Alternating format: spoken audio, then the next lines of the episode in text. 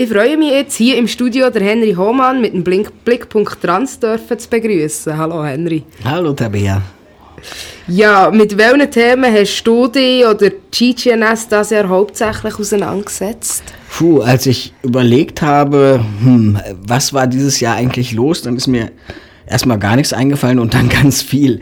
Also es, es gibt schon ein paar Hauptthemen dieses Jahr, die wirklich wichtig waren. Ich glaube, das Allerwichtigste war, dass der Bundesrat einen Gesetzesvorschlag zur erleichterten Personenstandsänderung rausgelassen hat, der also dieses Jahr im Sommer in die Vernehmlassung gegangen ist ähm, das ist wirklich das Highlight und das Wichtigste, würde ich sagen, für die Trans-Community der Schweiz.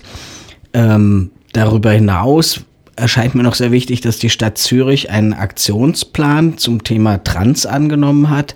Ähm, etwas, was eine Sache ins Rollen gebracht hat und was sicher jetzt auch andere Städte ähm, hoffentlich übernehmen werden. Ähm, dann ist, äh, haben wir ganz viel Medienarbeit gemacht. Das war halt auch so ist einer der großen Schwerpunkte, ähm, wie über Trans berichtet wird, dass wir uns damit beschäftigen, diese Berichte hm, ja so ein bisschen zu steuern und ins richtige Fahrwasser zu bekommen. Das ist auch eins unserer großen Themen eigentlich. Und auch sehr wichtig ist, dass das Projekt Trans Welcome ähm, ja eigentlich abgeschlossen wurde und trotzdem weiterläuft. Das Trans Welcome Projekt, das ist ein äh, Projekt, wo es um Transmenschen in der Arbeitswelt geht. Also ähm, ich habe mich sehr viel mit dem Thema auch beschäftigt ähm, und wir haben Untersuchungen oder Befragungen gemacht von Transpersonen 20 Prozent der Transpersonen in der Schweiz sind arbeitslos und daraus resultierte dieses Projekt, was wir mit dem Eidgenössischen Büro für Gleichstellung gemacht haben. Ähm, da ging es halt drum, wie kann man die Situation für Transmenschen in der Arbeitswelt verbessern. Das war ein wirklich groß angelegtes Projekt über drei Jahre und das ist jetzt abgeschlossen. Es läuft in, auf kleinerer Flamme noch weiter, ähm, dass wir Schulungsangebote machen, Workshops, aber es gibt jetzt eine Webseite, wo man alles zu dem Thema finden kann, wenn man sich outen möchte im Betrieb oder wo Arbeitgebende Informationen finden ähm, über Transmenschen, wie man sie beim Coming Out unterstützen kann. Welche Erfolge und Verluste haben das Jahr aus deiner Sicht Transmenschen und oder Trans-Themen schon noch so geprägt? Ja, also vielleicht nochmal dieser, dieser Aktionsplan Trans, das ist wirklich eine tolle Sache in Zürich. Ähm, da geht's wirklich drum, dass man die Grundrechte von Transpersonen sichert und die Gleichstellung von Transpersonen eben auf der Ebene der Stadt, in der Stadtverwaltung und für die Bewohner der Stadt Zürich. Und ähm, das ist im, im Zürcher Stadtrat ähm, also wirklich durchgeflutscht und mit ganz hoher Mehrheit angenommen worden. Und da ähm, kann man einfach nur sagen, das muss jetzt auch in anderen Städten kommen und ähm, ich bin da guter Hoffnung, dass wir ähm, in weiteren Städten und Kantonen solche Aktionspläne durchkriegen. Das Ziel wäre halt, dass eigentlich der Bund was machen würde und denn der steht in der Pflicht, ähm, die Rechte von Transmenschen zu sichern, aber da sind wir vielleicht noch ein bisschen weiter weg. Ja, dann war sehr wichtig, dass ähm, im Sommer etwa der erste Hate Crime Bericht der LGBT Dachorganisation und von Pink Cop, äh, Cop herausgekommen ist. Ähm, seit 2016 werden ja ähm, homo- und transphobe ähm, Verbrechen, Hassverbrechen, Diskrimin grobe Diskriminierungen, Gewalt äh, an LGBTI-Personen erfasst über die Helpline, LGBTI Helpline. Und ähm, jetzt ist so nach anderthalb Jahren erstmals ausgewertet worden, wie, wie, wie die Zahlen der Opfer sind, äh, wie viele Personen das betroffen hat, was überhaupt die, die Diskriminierung oder die Hassreden oder Angriffe waren, die die Leute erdulden mussten. Und ähm, ist, man hat halt eine Zahl, die jetzt nicht wahnsinnig groß ist. Das liegt wahrscheinlich auch daran, dass die Helpline dann doch nicht so bekannt ist in der Community. Aber es waren fast 100 äh, Sachen, die gemeldet wurden. Und das Interessante ist, fast ein Fünftel der gemeldeten Vorfälle stammen von Transpersonen. Das ist im Verhältnis zur, zur Relation zwischen Lesben, Schwulen und Trans doch ein sehr hoher Anteil und äh, gibt so ein bisschen den Trend auf, dass halt ähm, ja LGBTI-Menschen in der Schweiz besser geschützt werden müssen. Das werden sie jetzt auch eben über den Antirassismus, die Erweiterung des Antirassismusstrafartikels werden jetzt zumindest Lesben und Schwule ähm, stärker geschützt, aber Transmenschen, die ja eben doch einen sehr hohen Anteil an diesen Vorfällen hatten, sind ausgeschlossen. Anna und Roman haben es vorhin auch erwähnt. Die Geschlechtsidentität ist eben weiterhin nicht geschützt und das ist auch eines unserer großen Ziele, dass wir da einen besseren Diskriminierungsschutz für Transmenschen schaffen.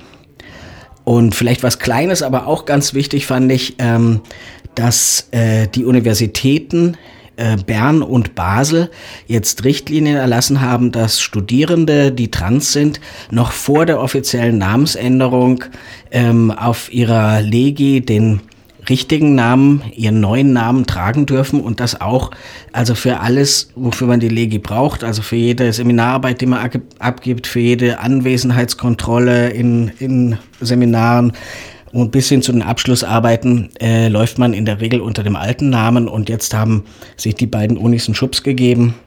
Und es ist künftig möglich, ähm, unter dem neuen, selbstgewählten, richtigen Namen äh, an der Uni geführt zu werden. Das hat ein bisschen Lobbyarbeit gebraucht. Andere Unis haben schon vorgemacht, also äh, Luzern oder Zürich, ETH und Uni und auch Lausanne haben Regelungen und jetzt Bern und Basel auch. Und ich finde das einfach wichtig, weil das war die Studierendenschaft, die sich da sehr, sehr dahinter geklemmt hat mit ein bisschen Rechtsberatung von TGNS. Und es ist dann doch, also mit etwas Anlauf durchgekommen und ich bin froh für alle Studierenden, die sich jetzt outen an der Uni. Ja, ähm, das sind so ein bisschen vielleicht die Erfolge gewesen. Und es gibt natürlich auch Sachen, die ein bisschen schwieriger waren. Und da ist es auch im Bereich der Medien ist es halt immer schwierig. Es kann sehr gute Berichte geben.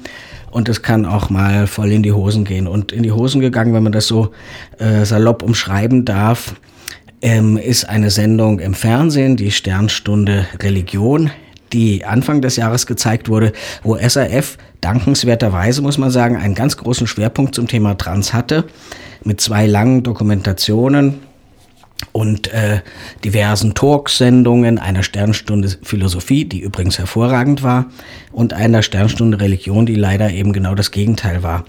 Ähm, und da haben wir auch versucht, über die Ombudsstelle des SRF ähm, einzugreifen und dagegen zu argumentieren, als die Sendung natürlich schon ausgestrahlt war. Und immerhin, also so schwierig und schlecht die Sendung war, weil es waren zwei Gäste eingeladen, die zum Thema Kampfbegriff Gender, ist ja schon mal sehr, äh, wie soll man sagen, einseitig in eine Richtung weisend, ähm, sprechen sollten und vom Thema alle beide null Ahnung hatten. Null. Im Gegenteil, eine sehr konservative Grundmeinung hatten und deshalb mit dem Thema echt überfordert waren.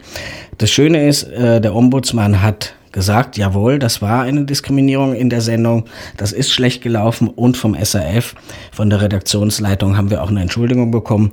Das ist gut, also man muss sich wehren und dann erreicht man auch was, aber andererseits haben halt viele, viele Leute diese Sendung gesehen und wahrscheinlich einen etwas merkwürdigen Eindruck von Trans bekommen. Also das ist äh, ein Punkt, der ein bisschen schwierig war.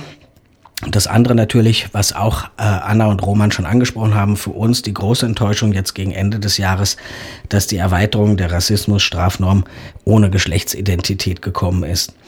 Ähm, die Argumente sind halt sehr merkwürdig. Also man kann eigentlich sagen, sie wollten es einfach nicht. Das haben sie nur nicht so ausgedrückt, sondern sie haben einfach gesagt, der Begriff Geschlechtsidentität sei im Recht äh, also im Juristischen nicht fest definiert. Ähm, der Begriff sei unklar und man weiß gar nicht, wer da alles drunter fällt und so weiter. Das zeigt eigentlich, dass die Zeit vielleicht noch nicht reif ist und dass wir da wirklich dranbleiben müssen. Aber auch wieder positiv, ich suche immer im Negativen auch das Positive, ist halt, dass überhaupt ähm, das Thema im Nationalrat und im Ständerat diskutiert wurde, dass man wirklich darüber gesprochen hat, dass man eine gewisse Aufklärung leisten konnte und ähm, irgendwie können wir da schon stolz sein, dass wir so weit gekommen sind. Das wäre vor zehn Jahren noch überhaupt nicht möglich gewesen. Ja, welches waren deine persönlichen Highlights in diesem Jahr? Also ganz, ganz wichtig für mich persönlich, aber auch für die ganze Community ist, dass ähm, die Weltgesundheitsorganisation im Juni gesagt hat, Trans ist keine psychische Störung mehr. Äh, also es ist wirklich offiziell, man sagt, es, sind, es ist keine psychische Störung mehr, wie es bis jetzt ja war. Also ich meine, ich weiß nicht, ob das allen so klar ist. Trans gehört zu den psychischen Erkrankungen. Also laut Weltgesundheitsorganisation. Jetzt nicht mehr, das heißt offiziell erst ab 2022. Aber ähm, es hat jetzt schon Konsequenzen. Ähm, dass Trans rausgenommen wird aus den äh, psychischen Erkrankungen. Es heißt also künftig dann ähm, Gender Incongruence, also ein Missbehagen mit dem eigentlichen, mit dem eigenen Geschlecht und ähm, es wird weiterhin im Katalog der Krankheiten bleiben, damit eben Krankenkassen zum Beispiel die medizinischen Maßnahmen oder auch Operationen bezahlen. Aber es kommt ähm, jetzt in einen Bereich, der heißt äh, Probleme oder Zustände im Bereich der sexuellen Gesundheit, was es so vielleicht auch nicht ganz trifft, aber auf jeden Fall etwas entpathologisiert. Und denn die bisherige Einordnung, das muss man auch sagen, wenn man jetzt diesen Stempel hat, psychisch krank zu sein durch diese Diagnose, äh, sind Transmenschen immer stigmatisiert gewesen. Und, und letztlich hat das auch zu dieser gesellschaftlichen Marginalisierung beigetragen. Und ähm, das ist also soweit so gut. Also man kann wirklich sagen, jetzt sind wir da raus. Das nicht so Gute wiederum ist, dass die WHO gesagt hat, Transkinder, ähm, die brauchen eine Diagnose. Erwachsene Menschen nicht, die können selbstbestimmt über ihr Geschlecht reden, aber Kinder äh, vor der Pubertät äh, müssen nach wie vor eine Diagnose haben oder müssen jetzt erst recht eine Diagnose haben. Da muss man weiterhin dagegen ankämpfen, aber das ist eben so ein bisschen der kleine Wermutstropfen an dem Ganzen. Ja, und noch ein persönliches Highlight ist eben die einfachere Personenstandsänderung, wie sie der Bundesrat vorgeschlagen hat.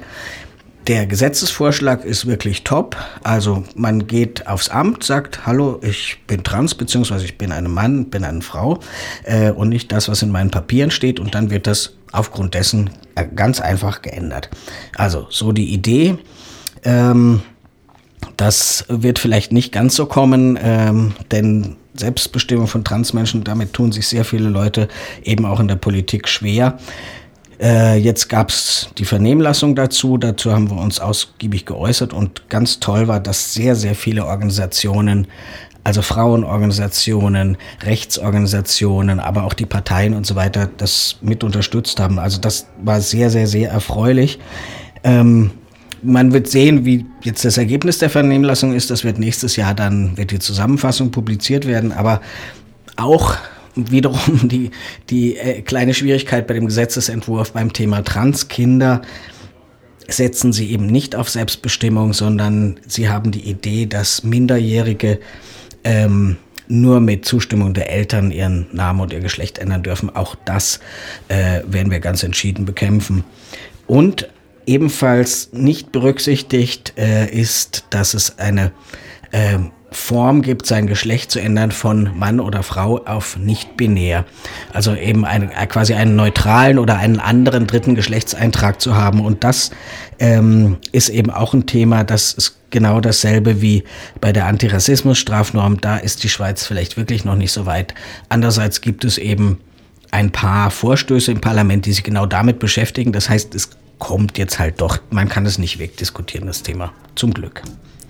Du hast es schon ein bisschen angetönt. Ähm, mit welchen Themen werdet ihr euch, also du oder auch TGNS, sich im Jahr 2019 beschäftigen?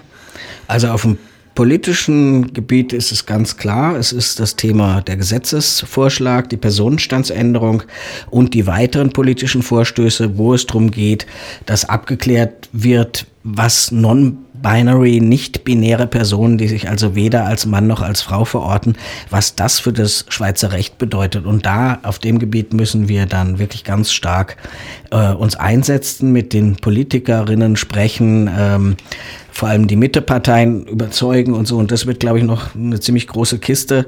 Ähm, da wartet also eine Menge Arbeit auf uns. Wie überhaupt das Thema Non-Binary ist jetzt wirklich eins der großen Themen auch für TGNS insgesamt, ähm, dass wir diese Community viel stärker noch berücksichtigen. Das ist eben auch was, was jetzt auch in den letzten Jahren äh, stärker hervorgetreten ist und wo wir jetzt die Probleme sehen, die das zum Beispiel auch im Recht hat. Und auch da werden wir also sowohl an Trans-Tagungen für die Community, aber auch im politisch-gesellschaftlichen Bereich sehr viel Aufklärungsarbeit noch leisten müssen. Henry, ich danke dir für deinen Besuch und äh, natürlich auch für den Prosecco. Ich freue mich, dich im neuen Jahr wieder hier dürfen zu begrüßen. Und zum Schluss stelle ich jetzt auch dir noch die Frage, Ähm, hast du noch einen Wunsch für das neue Jahr? Äh, ausschlafen? Nein, also das ist jetzt äh, ein Scherz. Also ich glaube, mein Wunsch wäre, dass ich mit dem, was ich mache, sei es jetzt hier mit einem Auftritt hier im Radio oder mit der Arbeit, die eher im Hintergrund ist, dass es mir gelingt, ganz vielen Transpersonen Mut zu machen, zu sich zu stehen, ähm, dass sie so stolz darauf sind, das zu sein, was sie sind und dass sie das wirklich trotz aller Probleme, die man nach wie vor auch in der Schweiz hat, dass man das als eine Herausforderung sieht, die man überwinden kann und nicht als ein Problem, was einem das Leben sehr, sehr schwer macht.